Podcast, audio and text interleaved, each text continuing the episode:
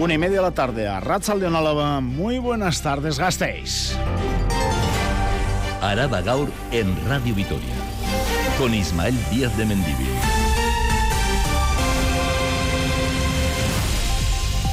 Vitoria Gasteiz, su ayuntamiento pretende regular en unas semanas el uso de los patinetes en la ciudad, sacarlos de las aceras a la calzada. Propuesta del PP que ha contado con los votos del gobierno Echevarría hoy en comisión. Comisión en la que, por otra parte, la concejala de Espacio Público, Beatriz Artolazábal, se ha comprometido a mantener canchas deportivas en la calle Los Serrán, calle que afronta una transformación radical hacia un espacio más naturalizado. Comisión en la que los y las vecinas de Margarita de la localidad del municipio han expuesto que han quedado rodeados por zonas industriales, malos olores, ruidos, suciedad y residuos de camiones y de camioneros en una gasolinera. Arturo López de Sabando es representante vecinal de Margarita que no se puede vivir ya en Margarita en esa situación. Las afecciones que, sobre nuestro pequeño pueblo engullido por un espacio industrial enorme, la A1, la actual línea ferroviaria, la nueva de alta velocidad, la futura estación intermodal entre ellas, la recicladora de basuras, el tráfico aéreo, el tránsito de camiones, las basuras, las heces humanas, la contaminación ambiental, acústica, lumínica, etcétera, han anulado el concepto rural que le debiera corresponder a un concejo como Margarita.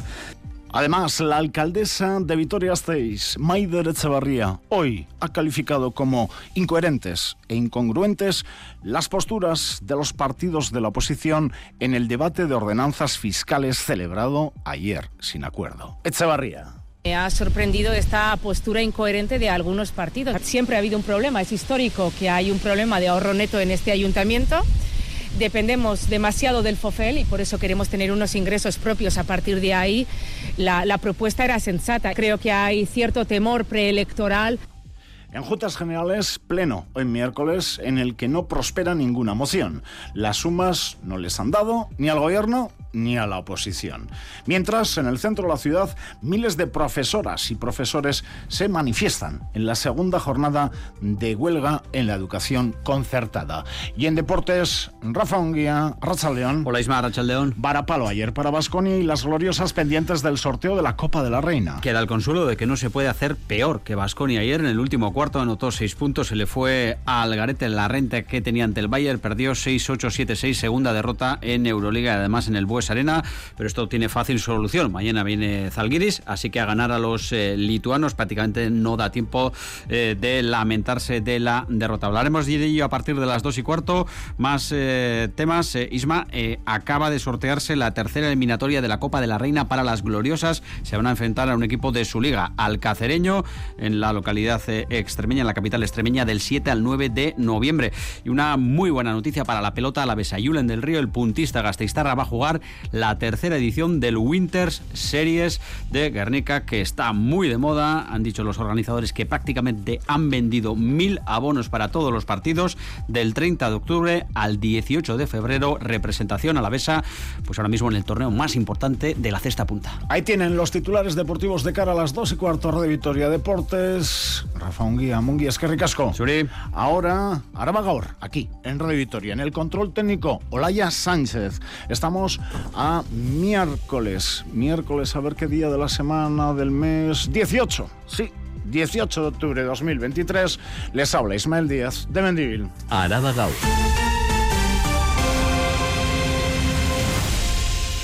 El tiempo, a partir de hoy miércoles y hasta el viernes, las temperaturas irán bajando y lloverá. Lloverá algo mañana y también el viernes. Vamos por partes. Esta tarde, de momento nubes y claros, temperaturas entre 22 y 25 grados y más nubosidad ya por la noche. Noche otra vez con viento sur intenso. Temperaturas bajando mañana jueves hasta los 20-21 en las horas centrales y lluvias generalizadas por la tarde.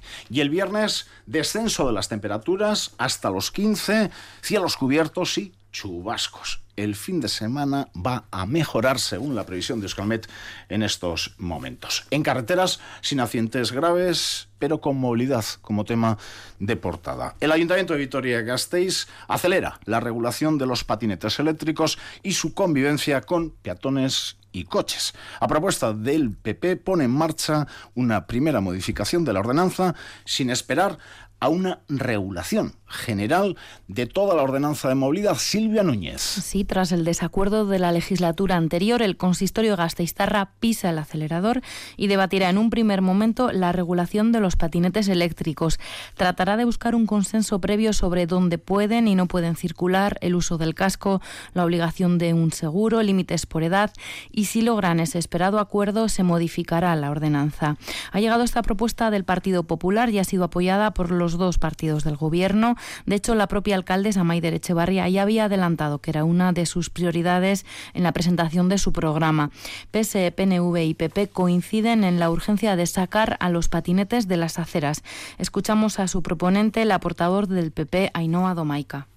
Y cada vez hay más accidentes. Y la ciudadanía nos pide soluciones. Y la propuesta del Partido Popular hoy no es que ustedes apoyen el contenido concreto de nuestra propuesta, es que se inicie la tramitación para que consigamos un acuerdo por el que tengamos en unos meses una regulación propia de patinetes eléctricos en Vitoria-Gasteiz como el resto de ayuntamientos de nuestro entorno. Todo ello con la oposición del Carrequín y EH Bildu que apuestan por hacer una revisión integral de la movilidad en la nueva ordenanza y no solo la referida a los patinetes. Tenemos más noticias sobre movilidad porque en esta comisión se ha aprobado también la creación de un grupo de trabajo que analice el tráfico aquí, en la zona sur de la ciudad. No hay consenso, tampoco de momento en el gobierno, sobre la posibilidad de rescatar una nueva carretera, aquella ronda sur, de otra manera pero otra carretera. En lo que sí que están de acuerdo todos los grupos es en la necesidad de encontrar soluciones al tráfico en esta zona. Además, ¿saben quiénes están ahora preocupados eh, por el tráfico? Pues vecinos y vecinas de la Asociación Vecinal de Judimendi. Dicen que con la reforma de la calle Los Serran se va a cargar en exceso el tráfico en la calle José Mardones. Más sobre movilidad. El Gobierno vasco, en colaboración con el Ayuntamiento de Vitoria y la Dirección de Tráfico, han presentado hoy la campaña El riesgo está donde menos te lo esperas. Anda con 100 ojos. La iniciativa está dirigida a personas mayores de 65 años y busca identificar los riesgos viales y dotar de herramientas para la prevención de accidentes.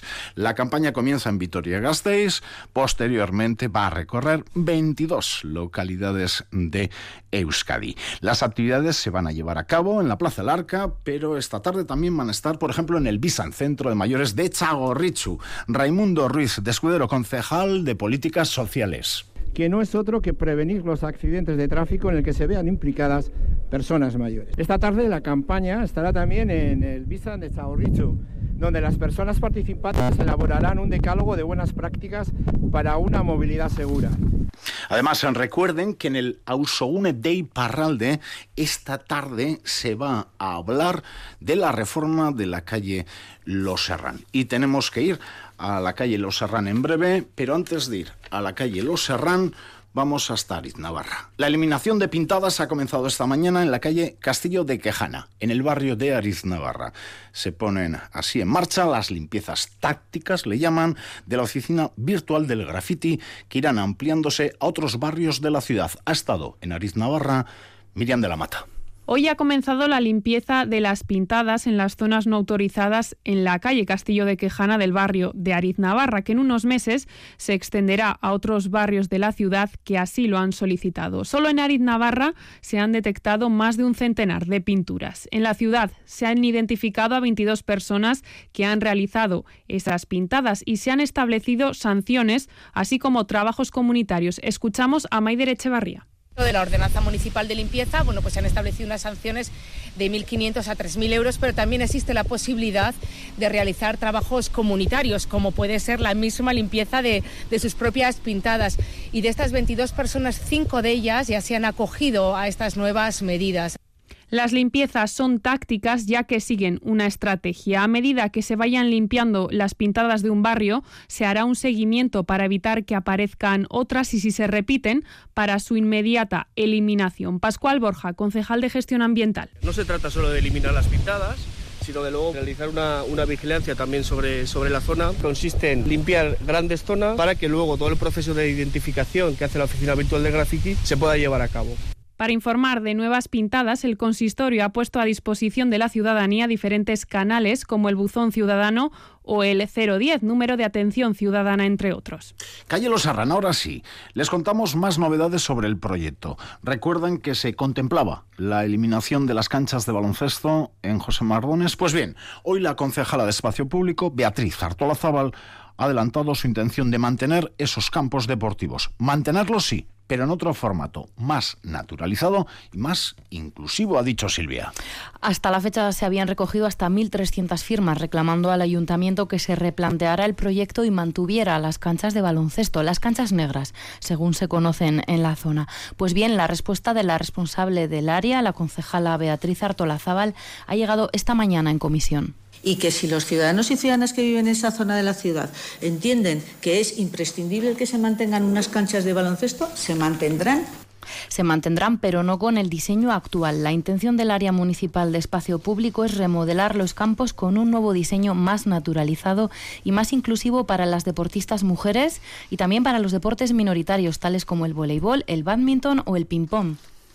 Estas áreas de deporte estaban destinadas, de momento, y las que están vigentes, están destinadas a un deporte como es el fútbol y el baloncesto, generalmente, que son deportes, por suerte van cambiando, pero muy masculinizados en su momento, con una determinada franja de edad y que a veces han excluido a la población femenina.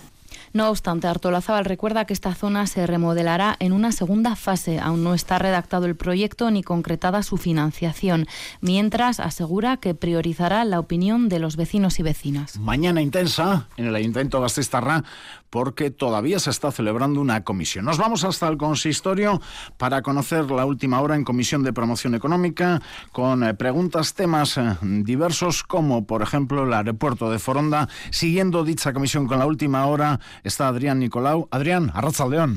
Caixo Arrachaldeonisma, pues eh, cuestionada por la cancelación de rutas en el aeródromo Gasteiztarra, la concejala de Promoción Económica Mariana Anclares ha querido mandar un mensaje de tranquilidad se está trabajando para recuperar los destinos que se perdieron o, en su defecto, buscar nuevos. Mariana Anclares. Eh, no estén preocupadas porque quiero lanzar ese mensaje de no preocupación al respecto con, los vuelos, porque se está trabajando y de hecho eh, las negociaciones y los, eh, las conversaciones se están llevando de manera muy discreta para explorar nuevos destinos o activar nuevas rutas. Sin embargo, EH Bildu ha subrayado que con eso no vale, que ese tipo de vuelos no tienen ningún impacto económico en la capital. Es Aichibar Salazar, EH Bildu. Los charteres, que son cada vez más populares en el aeródromo Gastistarra y que movilizan y contabilizan volumen de pasajeros, no traen gente de vuelta, por lo que su efecto no genera impacto económico o turismo alguno en nuestra ciudad. Unas declaraciones que la concejala de promoción económica no comparte. Los datos son buenos, afirma, y tienen impacto en la ciudad.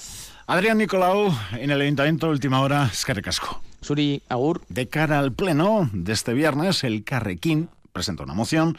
Hay varias mociones. El Carrequín presenta y reclama mejores espacios para celebrar funerales civiles y mayor disponibilidad para su uso. Hay una boda. Hablando de funerales, saltamos a una boda. Hay una boda que se va a celebrar el próximo 28 de octubre en el Ayuntamiento de Vitoria que está dando que hablar. Mucho, está dando que hablar.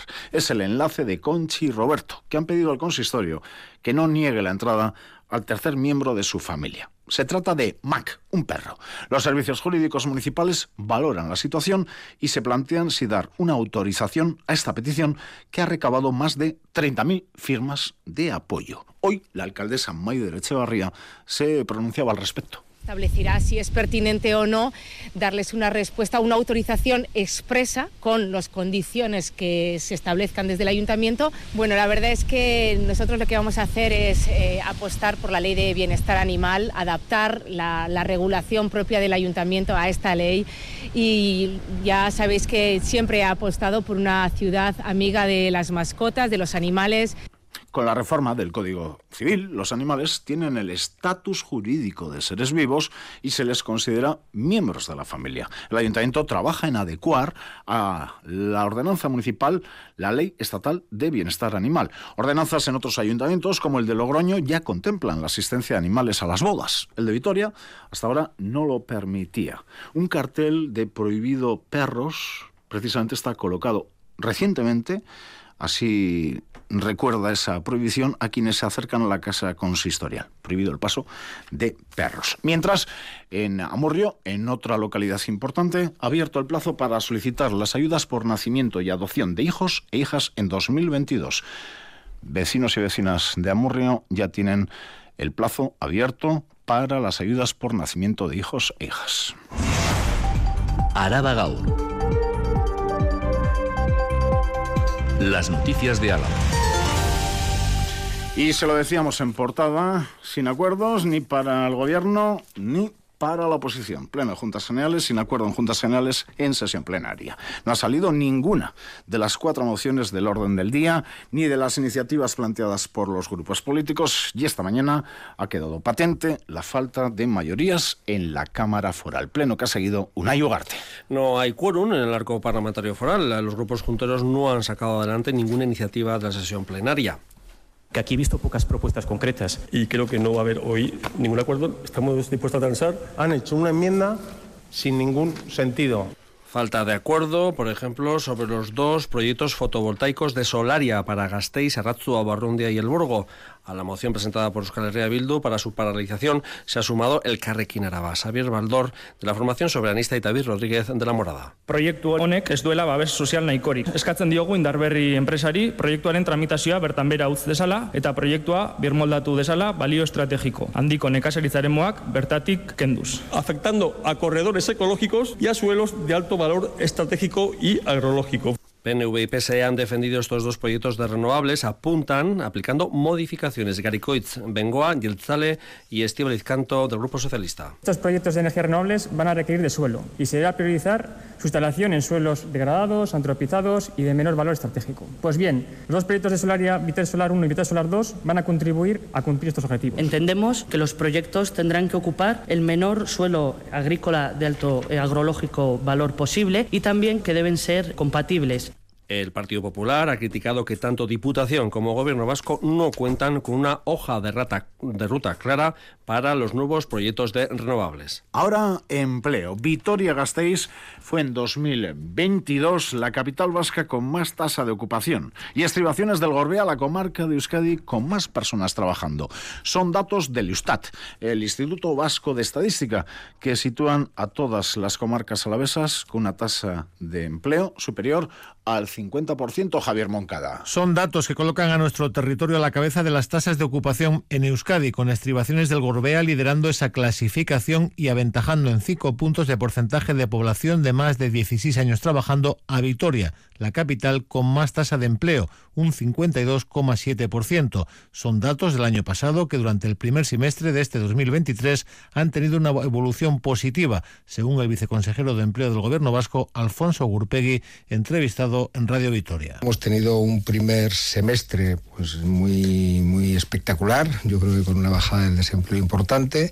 Eh, en verano se ha, bueno, pues ha ralentizado un poquito, en septiembre iniciamos la recuperación y bueno, y todo apunta a que la recuperación va a continuar. Hay un elemento fundamental que es las afiliaciones a la seguridad social, donde seguimos estando en máximos históricos el viceconsejero de Empleo, que también ha expresado su confianza en que el malestar que Michelin ha expresado públicamente con su planta de Vitoria-Gasteiz tras la complicada negociación del convenio sea un episodio temporal. Es preocupante que una gran empresa diga ¿no? que, que pierde confianza en una planta ubicada en Euskadi. Mm, bueno, pues espero que sea que sea una pérdida de confianza transitoria, ¿no? Yo confío en que, pues bueno, las, decisiones que soberanamente adoptan los y las trabajadoras, pues no afecten pues a la producción. Urpegui respeta las decisiones de la plantilla de Michelin y espera que sus trabajadores y trabajadoras demuestren a la empresa que son capaces de responder a sus requerimientos. Además, este miércoles, segunda jornada de huelga consecutiva en la enseñanza concertada aquí en Euskadi. Mañana, otra jornada de huelga. Y se van a cumplir tres de las ocho jornadas de huelga previstas hasta final de año. Hoy la manifestación centralizada aquí, en Vitoria-Gasteiz, manifestación en la que ha estado Radio Vitoria con Eria García. El personal de los colegios concertados de iniciativa social, la mayoría religiosos de Euskadi, han secundado este miércoles la segunda jornada de huelga consecutiva. Miles de trabajadores y trabajadoras se han reunido hoy en la capital alavesa. ELA, Estela, Sujete, Comisiones Obreras y LAP han convocado en total ocho jornadas de huelga. Los sindicatos ayer cifraron en un 75% el seguimiento de la huelga, mientras la patronal Cristau Escola cifró en un 25%. Hoy los sindicatos han subrayado que la huelga también ha tenido un amplio seguimiento del 70%. Escuchamos a Miren Zubizarreta, ELA y a José Antonio González, Comisiones Obreras.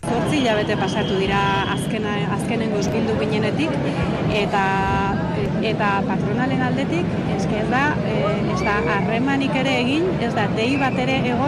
Pues es difícil creer que la voluntad que ayer expresaba a los medios ¿no? y a la opinión pública tenga avisos. Eso lo podrá hacer si realmente nos convoca. El convenio del sector expiró en diciembre de 2021 y las principales reivindicaciones se centran en medidas para aliviar las cargas de trabajo, mejoras para los sectores más feminizados y precarizados y subidas salariales que garanticen el IPC, entre otras. Mañana tendrá lugar la tercera huelga consecutiva de esta semana y para el 11 de diciembre está convocado otro periodo de huelga.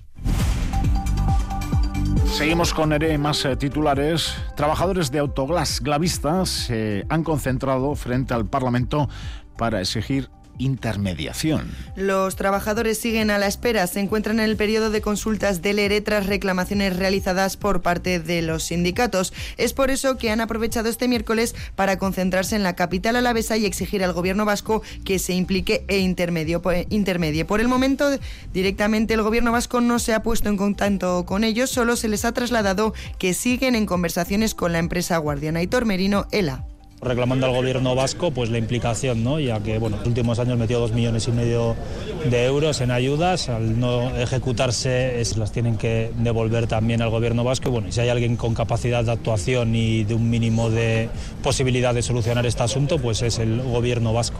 También en Ayaraldea, la empresa Vidrala ganó un 136% más de beneficios que en 2022. La empresa alavesa de fabricación de vidrio obtuvo entre enero y septiembre un beneficio de 184,6 millones. Hablamos de un crecimiento en las ventas del 17,4% con respecto a los mismos meses de 2022. En cuanto a la deuda, Vidrala ha reportado que a 30 de septiembre de 2023 se sitúa en 208,9 millones de euros gracias a los buenos resultados obtenidos. Y sector primario, UAGA ha convocado una manifestación este jueves para alertar de la situación en el sector primario.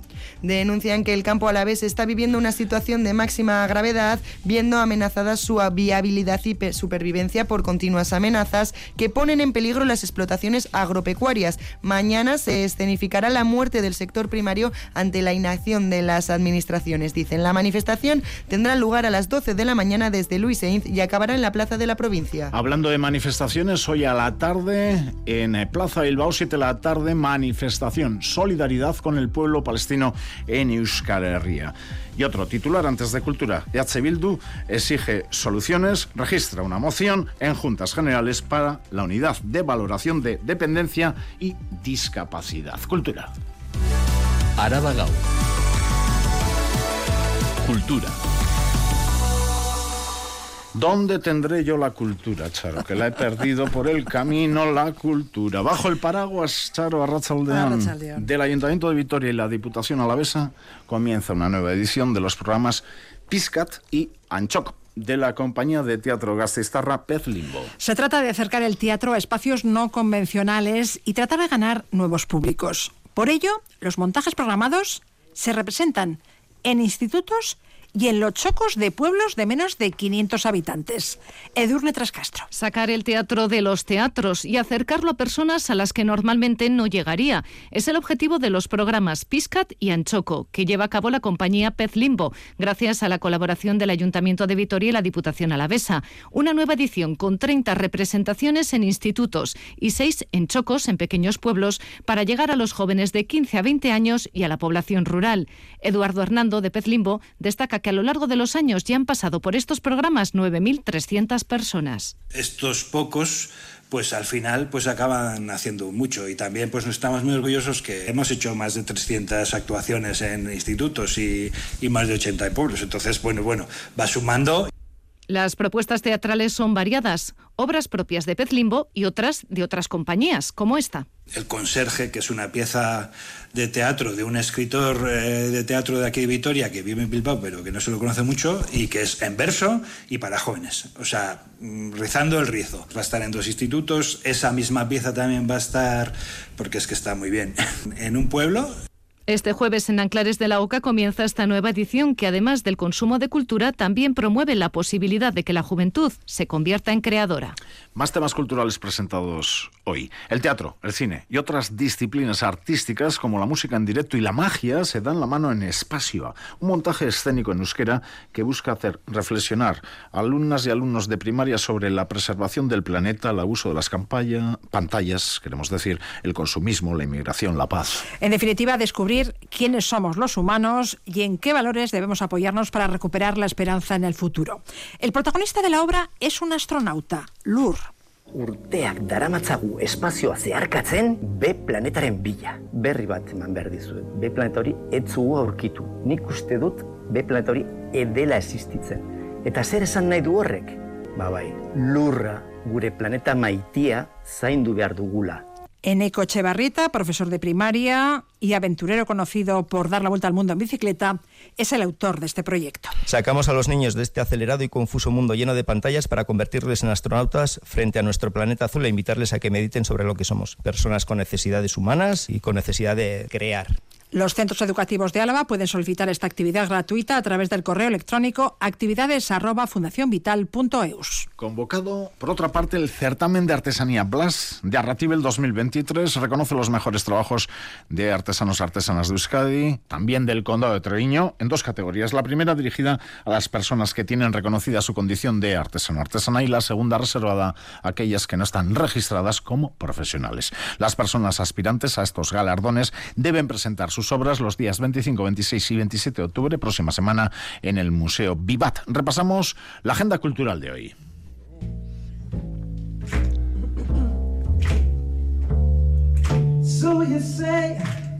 Charo, Abren a quienes escuchamos hoy la octava edición de Das Jazz, pero ¿quiénes son? Son Joyce, Elaine Yuil y el trío de Helio Coppola.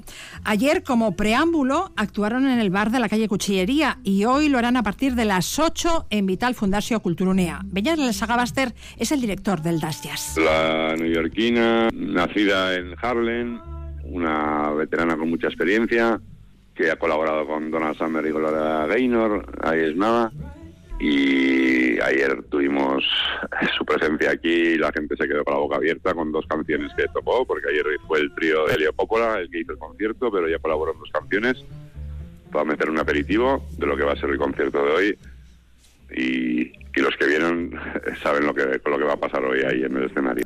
El cartel de la octava edición del Das Jazz incluye también a Tony Tixier, Francesco Siniglio, Antonio Lizana y al contrabajista gastistarra Pablo Martín Caminero, que clausurará este domingo el festival. Aunque dan abonos y entradas que se pueden adquirir en musicace con K y Z.net. Del Das Jazz al Teatro Festival Internacional, siete y media de la tarde, principal antzokia en euskera, familia sarekada de baiben teatroa. Onartzen duzu zure senarra, galdeketa honen testigu izatea?